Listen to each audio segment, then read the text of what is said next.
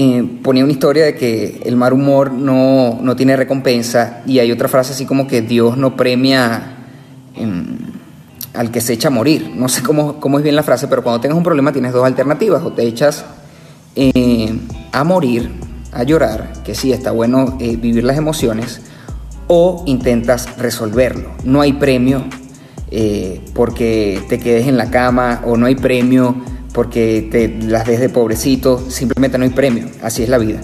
Y la tercera es que si tú quieres darle un significado más grande a tu vida, o la gente que le ha dado un gran significado a su vida, normalmente son sanadores heridos. Es decir, para tú tener la comprensión profunda de un tema, has tenido que pasar por ese, eh, por ese problema, has tenido que sufrir sobre ese problema. Por lo tanto, por ejemplo, si ahorita tienes una depresión becerra, eh, ojalá puedas salir de esa depresión y ojalá después te obsesiones con ese tema o en la cura te obsesiones con, con, o sea, buscando la cura, te obsesiones con el tema para que el día de mañana puedas ayudar a los demás. Entonces ahí tienes tres ideas